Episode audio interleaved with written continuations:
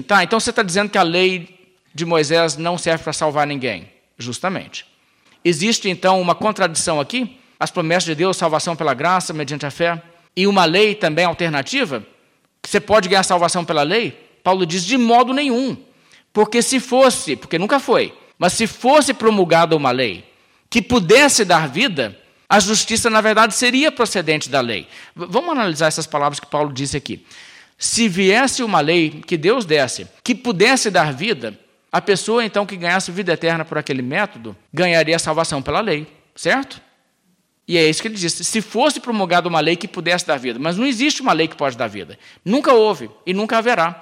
Então, se fosse promulgada uma lei que pudesse dar vida, seria então assim: a salvação seria mediante a lei, pela lei, pela guarda dos mandamentos. Mas, ele explica, a Escritura encerrou tudo sobre o pecado. Ou seja, mas a Escritura diz: não, mas não adianta, porque não tem como, porque todos pecaram e carecem da glória de Deus. Pela lei ninguém vai ser justificado.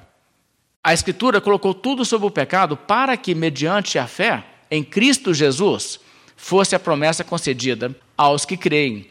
A lei encerra tudo sobre o pecado e a lei tem esse propósito. Quando você lê a lei de Deus, você lê os mandamentos de Deus, você começa a perceber o quanto você é pecador. E aí você começa a perceber: eu não tenho condição de merecer salvação, não.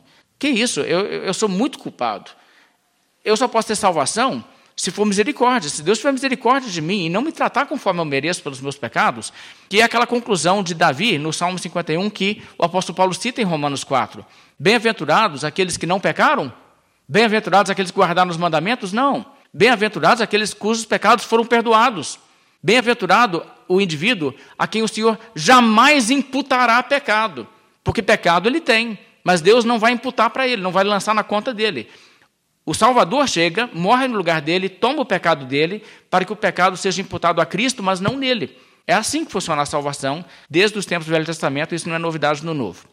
Então, essa declaração de Paulo aqui em Gálatas é corroborada também por Romanos 3. Eu quero ler os versos 19 e 20 em Romanos 3, onde ele diz: Ora, sabemos que tudo o que a lei diz, aos que vivem na lei o diz, aos que estão ali labutando para obedecer, se esforçando, se empenhando para guardar. É para eles que essa lei é dirigida. Para quê? Para que se cale toda a boca e todo o mundo seja culpável perante Deus visto que ninguém será justificado diante dele por obras da lei, em razão de que pela lei vem o pleno conhecimento do pecado. O que, que Paulo está mostrando aqui nesses textos? O propósito da lei é exatamente fazer com que quem está tentando cumprir a lei enxergue que ele não tem como se gabar, ele não tem como se dizer, eu sou uma pessoa merecedora da salvação. Não, para que se cale toda a boca e todo mundo seja culpável, para todo mundo enxergar sua culpa.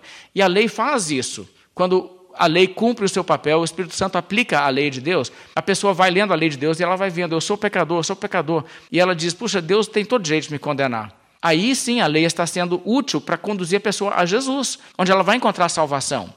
Mas olha só essa declaração do verso 20: visto que ninguém será justificado diante dele por obras da lei. Impossível uma pessoa guardar a lei e ser salva pela guarda da lei.